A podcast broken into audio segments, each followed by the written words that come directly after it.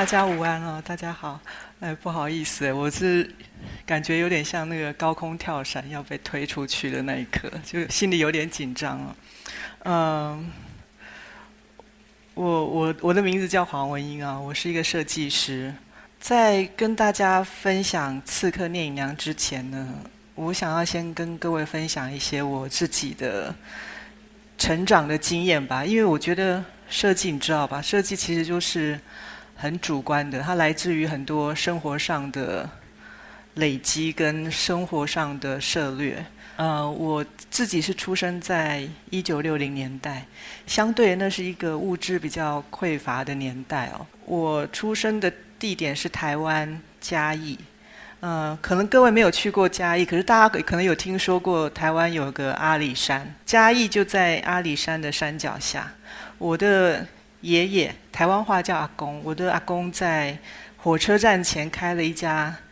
小旅馆，从小我就特别喜欢坐在家门口观察那个人来人往的人潮。有时候你从他们的穿着啊，从他们乘坐的交通工具啊，你会去想，这些人有可能一辈子你就只见过一次面，然后他们到底是要往哪里去？那有些人又是从哪里来？所以有时候你对人跟人之间的缘分就会有多一点的感触，然后也因为家里是旅馆的关系，所以就在火车站前，所以从山里面来的亲戚，或是从海边来的亲戚，就会把那个旅馆当成他们聚集的第一站，所以你就想象有很多亲戚的呃聊聊的事情啊，或者是一些耳语啊，或者是一些私密的东西，在整个旅馆里面。它成为一个人活动跟讯息活动的一个集散点。那我要讲的是，我我爷爷，呃，就是我的爷爷是一个从小到大，我觉得他是一个呃影响我很深的人，因为他是我见识过最懂得生活，尤其是在那个时代，其实有个安身立命之处，或是有一个可以三餐温饱，其实。就是一件特别开心的事。现在大家在那个荧幕上看到的，这个就是我的阿公，就是我的爷爷。这个是他在很年轻的时候，手上抱的是我大姑妈，然后底下是我三叔公，也就是他的弟弟。有一次他有提到，为什么他想要开旅馆，因为他觉得可以让呃出外经商的人可以有一个落脚处，所以他都是很。真心很用心的在对待，包括来家里的亲戚，然后生活里面、日常生活里面一些很细微的事情，在他看来都特别美好。比如说，他也他喜欢随着季节过过生活，或是呃上菜市场买一些吃的东西，所以一些很小的东西对他来说都特别甜美。小时候我们有一些，嗯，就小朋友有时候会有一些生活上的。兴趣，比如说小时候我们养蚕、养金鱼，他都会特别用心的跟我们一起加入。呃，有时候从那个养蚕可以养到后来是整个家里全部，就是还找了木工来定所有的层架，然后呃养蚕养的非常多，所以我们会他会去呃制造很多乐趣，就是我们会呃去。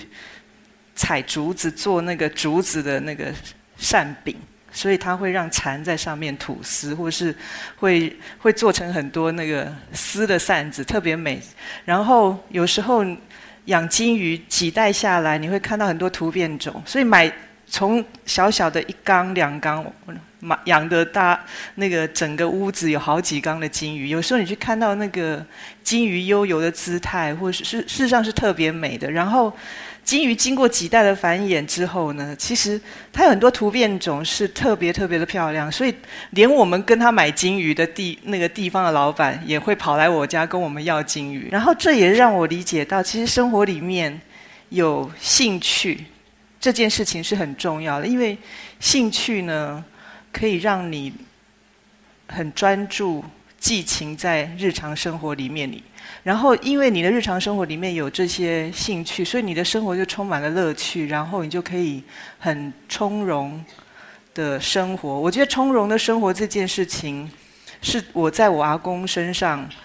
呃，得到了一个最，就是从小得到了一个最大的就是影响吧。然后还有就是，其实影响我很深的，到现在也是，就是很少人可能你们在座很少人都会记住，不晓得还记得记不记得你大学时候的校训？我我其实记得很清楚，因为我大学时候的校训就八个字，就是自强不息，厚德载物。其实可能现在大家不。不那么强调那个君子的品格教育，可是在我那个年代，其实是还一个蛮素朴、蛮纯真的年代。所以，呃，除了学问之外呢，呃，学校的师长认为培养刚呃刚柔并济的品格是很重要。那这个在我的专业上，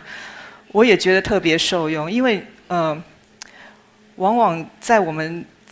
呃生活上，不管是顺境或逆境的时候。嗯，尤其是逆境的时候，你遇到了一些挫折，你更需要有那种勇气跟那个刚强的心去面对整个社会。不管是我，因为我是电影业嘛，就是从那个，所以你会更进取的心去看待，嗯，整个随着整个社会的变化，你会觉得我需要不断的在我的专业领域上不断的精进。嗯，同样的，呃，温柔敦厚这件事情，就是厚德载物这件事情，也是因为你知道，我们拍电影，其实，呃，电影里面有很大的两个组，就是服装组，里面有梳妆、化妆、服装，呃，美术组里面有道具啊、场景设计或是搭景的景板，其实它都是。很庞大的一个组，然后电影又是很讲究效率，所以有时候难免大家都会大声的，就是有时候一件事，因为讲求效率嘛，一件事情没做好就容很容易去大声的吼人，所以，呃，在我自己在领导团队的时候，我觉得，呃，厚德载物这件事情也是一辈子要学习的功课吧，所以这这个校训也是因为我听进去了，所以我觉得在我的。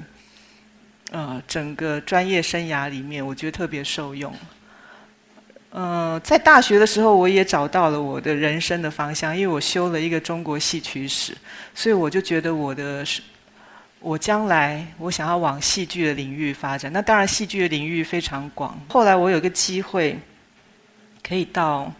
呃美国去念书。你知道，在西方的教育，他对设计的教育是。会不断的强调你在，嗯，设计上需要有一些创新，就是别重复。即使是，呃，我举个例子，即使是你你设计莎士比亚的《李尔王》或是《马克白》，你都需要有一个，呃，独特的切入点。那我刚刚讲的，就中文系这。就是我大学念的中文系，其实就在这个时候起了一些呃启发性的作用。因为我常常可以把一些人文上面的思维，或是人文上面的东方的视觉元素，我可以加到我的呃设计的作品里面。即使是马克白，也许我把它放在嗯时空这件事情对设计来说是很重要的。就是我可能不见得还是把它放在呃。古代，我可能把它搬到二次大战的那个时空背景环境，也就是说，每一次的设计，就是你会希望能够，呃，有一些新的视觉元素的呈现。那透过这些新的视觉元素，也许可以改变观众的眼光。但聂隐娘过去可能，呃，有一些有，就是它可能有京剧，或是呃，叫黑白味。当我拿到剧本，我要再重新诠释的时候，我怎么可以透过嗯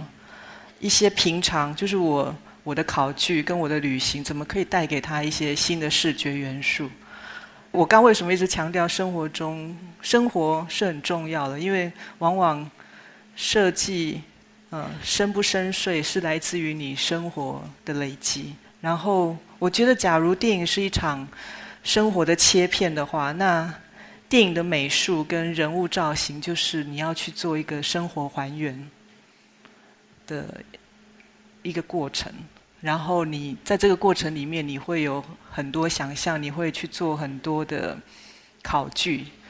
就像我刚刚讲，已经这么多人拍过唐代了。当我有机会再去呃做唐代的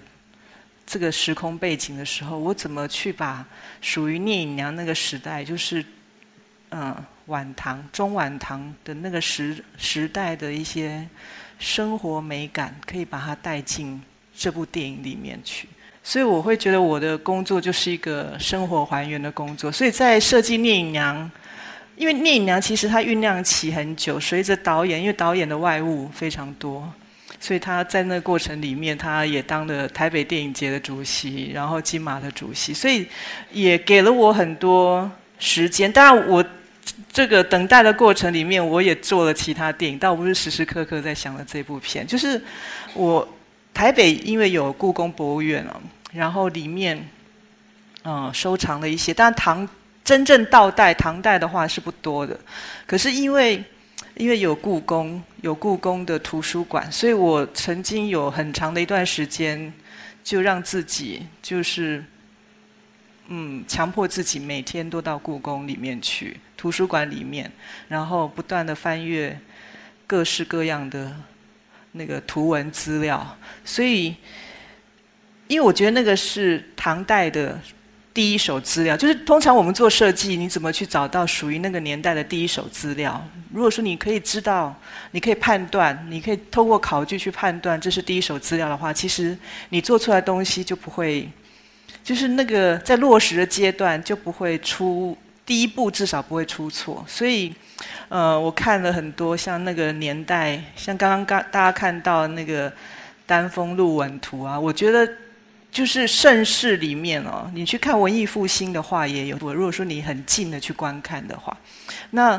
虽然这个是五代的话，可是因为至少它离唐代又比较近一点哦，所以你去看它整个那个颜色层次、那种肌理的变化是很丰富的。还有就是因为设计人的衣服，所以你呃，你自然而然就会去看很多故宫里面的藏品，比如说像呃。真花仕女图啊，你会看到那个那个时代的贵族的生活，那衣服上一层一层的那个里面，从呃从那个水衣，然后一直到那种外袍，那个层次感，还有那个有时候你去看那个，有时候你可以从画里面去看到那个乌干纱上面是有是有提花纹的，所以这个也就是呃透过这些画作。我后来在找资料上或者找布料上，就提供了我很大的帮助。所以也因为，呃，想要找属于唐代的第一手资料，所以除了在故宫以外，我也去旅行了很多地方。我旅行到一些曾经受唐文化影响，也曾经呃影响唐文化的地方。比如说，我去了乌兹别克，我去了印度。然后我也去了日本跟韩国去找许多的面料。哦，这个是那个导链图哦，就是你你会去看看那种观察一些那种那个时候那个妇女，就从画里面去看到一些妇女生活的姿态吧。嗯，然后也是因为我刚刚讲的，就是我大学念的是中文系，然后我也特别喜欢诗词哦，不只是那个。中国的诗词，我觉得我也很喜欢那个那个西方欧美的诗词，所以我从诗词里面我读到了一些，比如说唐人的室内生活空间，其实它是一个由屏幕，就是由屏风跟帐围跟卷帘纱帘所构筑出来的空间。因为你从诗词里面，比如说从唐人的嗯。温庭筠的诗里面，你就会看到那种他写那种香雾薄，然后透重木，那种感觉就是那种那个沉沉的那个那个纱帘后面有微微的烛光，然后透过这些微微烛光的光影呢，那个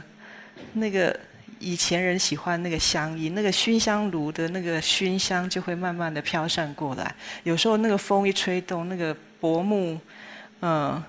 就会飘动，所以那个，然后又透过烛光，所以那个光影是特别美的。所以，呃，也因为这样子，我们在台湾的中影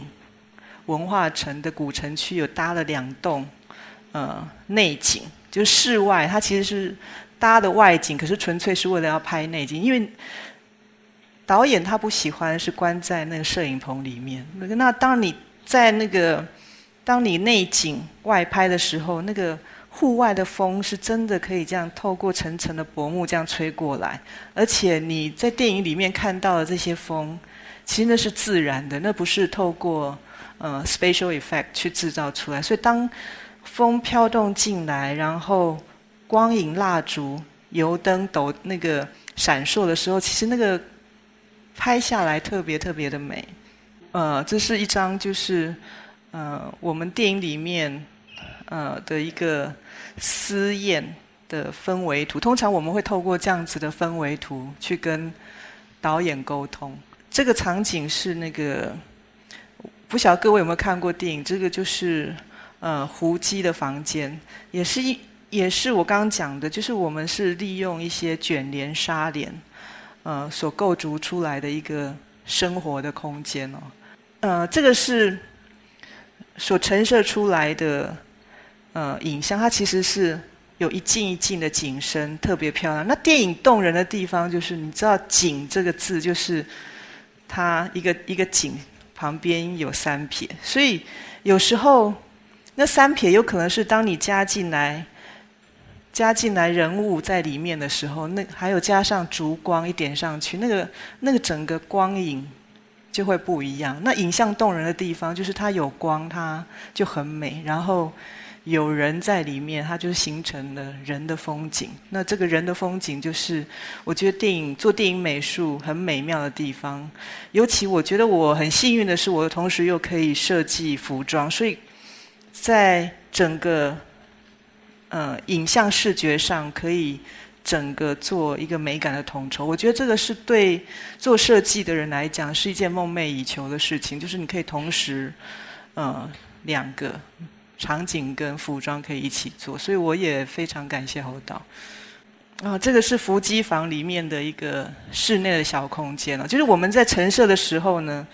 我们是那个全方位的陈设，比如说，在它在你看到这个胡姬面向的那个空间呢，其实就是这个小空间。我刚刚有讲，就是唐人的世界，事实上生活世界里面，它是有透过这些，不管是木屏风或者是纱的屏风，它所构筑出来的一些呃。生活的小偏房吧，我把它称。那旁边你摆了一个那个贵妃榻，然后墙面上那些孔雀的彩绘，其实都是呃美术组一笔一画，就是真的是手工画上去。然后有时候你加了一盆花在旁边，然后有那个烛影的光，这个就是另外一个呃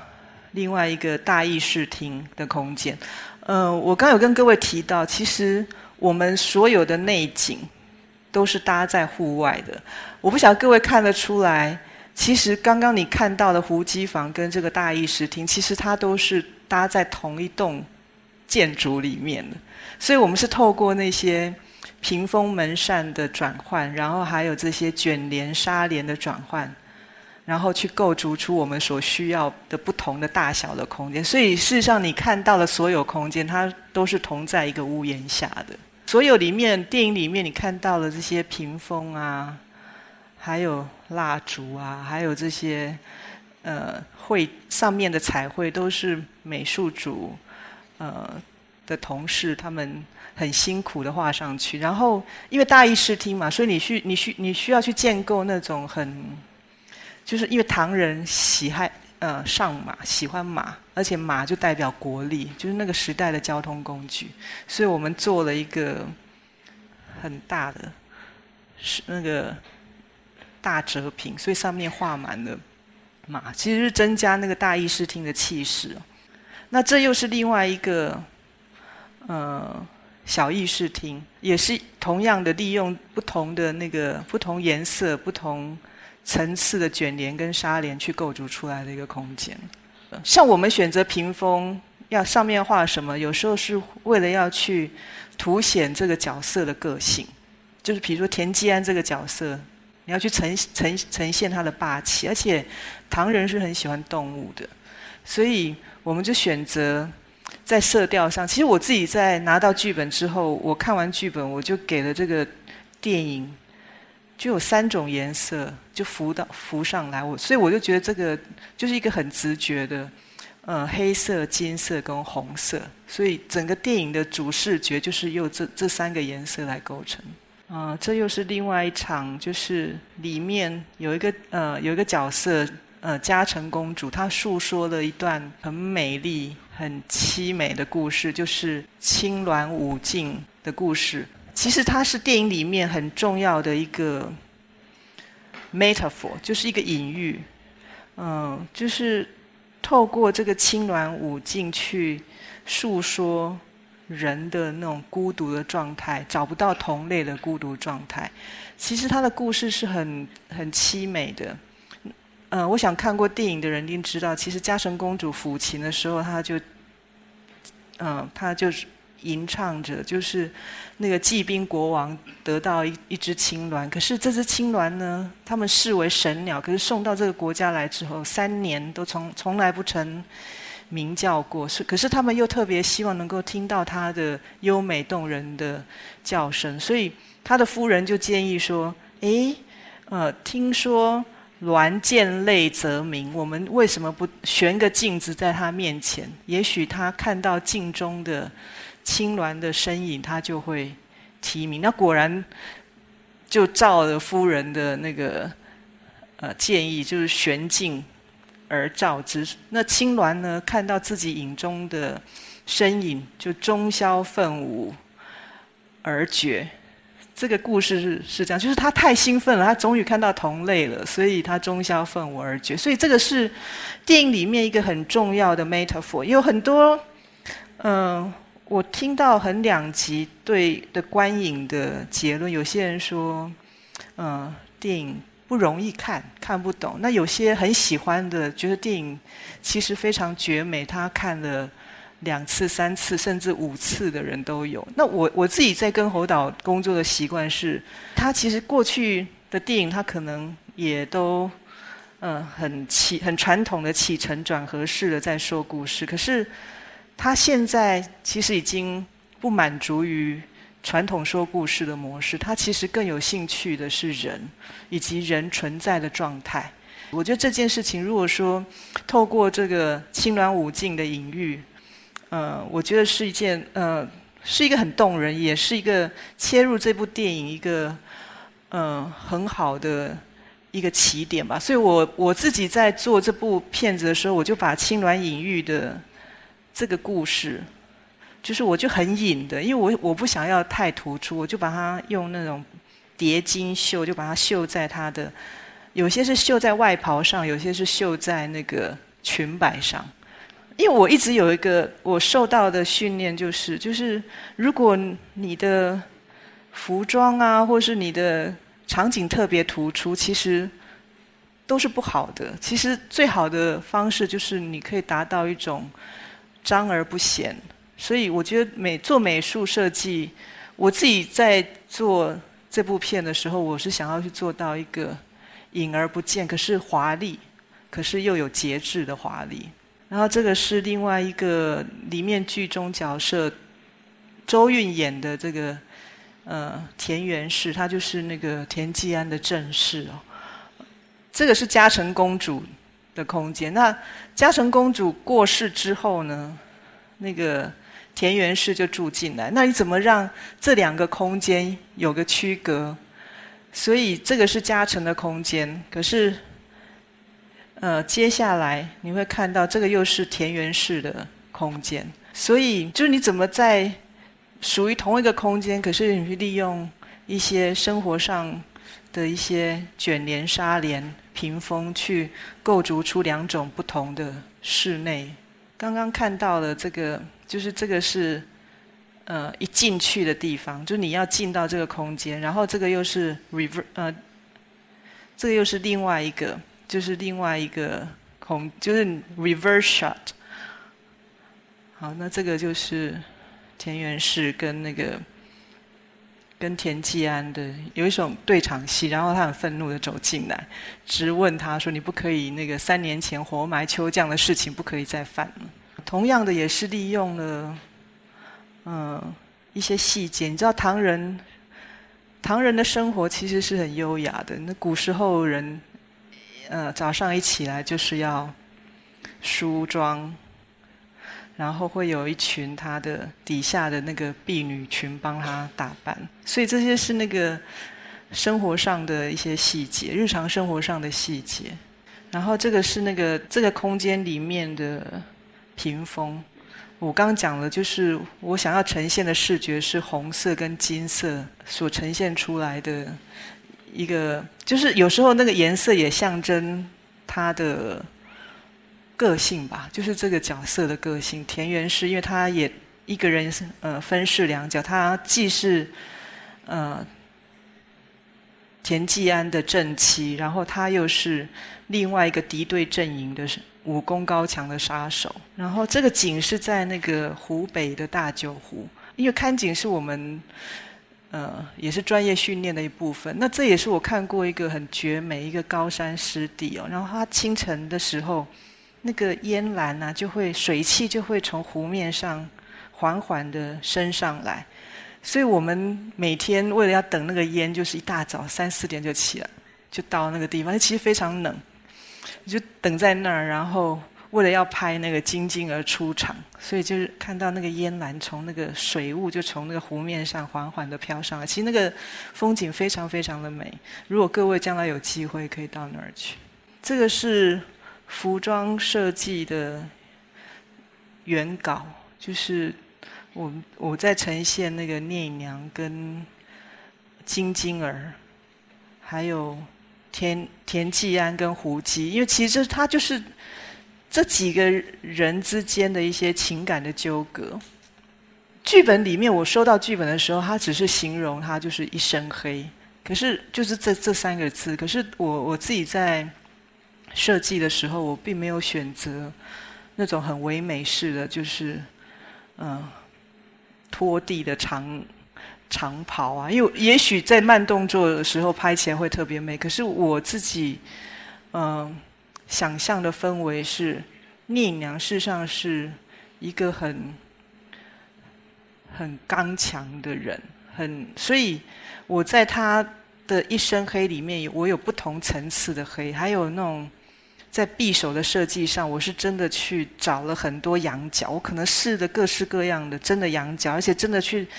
我可能买了一打以上有，可是那个弯度，就是那个弯度要握起来特别特别，那个手感要特别好。所以，呃，即使是电影里面一个很小的道具，有时候你为了那个，呃，让演员能够入戏，就是他握起来的手感，还有，比如说，嗯，舒淇会跑来跟我讲说，哎，我的手常常因为那个练功的时候起水泡。所以跟演员沟通这件事情，就是如果说可以，呃，适时的跟演员沟通，有时候会增加，就是在自己在设计上更符合人性跟角色。比如说，他建议我说：“哎，我们是不是来一个手套？”所以我们就设计了一个刺客的手套，然后还有在刺客的一个腰的束带，他已经有一个腰的蝶变带，可是。我们再加了一个护腰，让它在整个举止上就更、更、更挺直哦。然后我自己也在想说，就是，嗯，孤独这件事情，就找不到同类这一件事情哦。就是我，我也一直觉得电影里面每个角色事实上都是处于某种孤独的状态，找不到同类，所以。你可以想象，为什么当你找到同类的时候，你会中消愤而而绝？而且，因为我觉得面对孤独是需要极大的勇气的，尤其是像有时候我们去想，为什么导演他拍片拍到现在，他对人的存在的一个状态特别感兴趣？呃，有时候我们。买电影票进到电影里面，也许我们都期待会看到很传统的那种可以起承转合说故事。可是，如果说市面上已经有那么多这样子的电影，可是突然有一个人他呈现了另外一个不一样的，不管是视觉或听觉的新的创作元素加进来，然后能够让我们呃眼睛为之一亮的。改变了观影的习惯。我觉得这也是为什么我觉得侯导他能够在坎城这样子世界上的影坛里面受到瞩目的原因，就是对创作者来讲，我们永远都是在致力于呈现一种，不管是在视觉上或听觉上一种独特的。美感的元素吧，然后这些美感的元素，如果可以进而改变观赏者的眼光，我觉得那就是一个一个莫大的挑战，也是一个莫大的成就。然后，我觉我自己觉得，就是做完《聂隐娘》呃这部电影之后，我觉得我的收获特别多。然后，当然这拍片的过程里面也是呃特别辛苦，可是还是回到那个。就是我刚刚讲的，就是自强不息，厚德载物吧。因为我觉得这是一辈子要学习的功课。就是西方有一句话，就是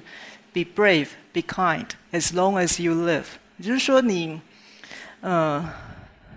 你只要你活着，其实你要有足够的勇气，可是你也要有足够的。仁慈或慈悲去对待你周边的人事物，因为唯有这样子，你才可以不断的奋斗，不断的探索，然后不不断的发现新的美妙的事物，然后可以自在的生活，然后呃不断的进取，然后不会去屈服一些你觉得你觉得不对的事情，因为在我们在设计上，我觉得。有时候，因为常常我们会因为预算的关系，我们会就不做了，或是不试着去做。可是常常我自己觉得，有时候就是因为你的资源特别少，你更需要这样子不屈服的去尝试的勇气。不好意思，谢谢你，我很高兴可以跟在这么美好的午后可以跟各位分享《刺客聂隐娘》，也谢谢各位的耐心。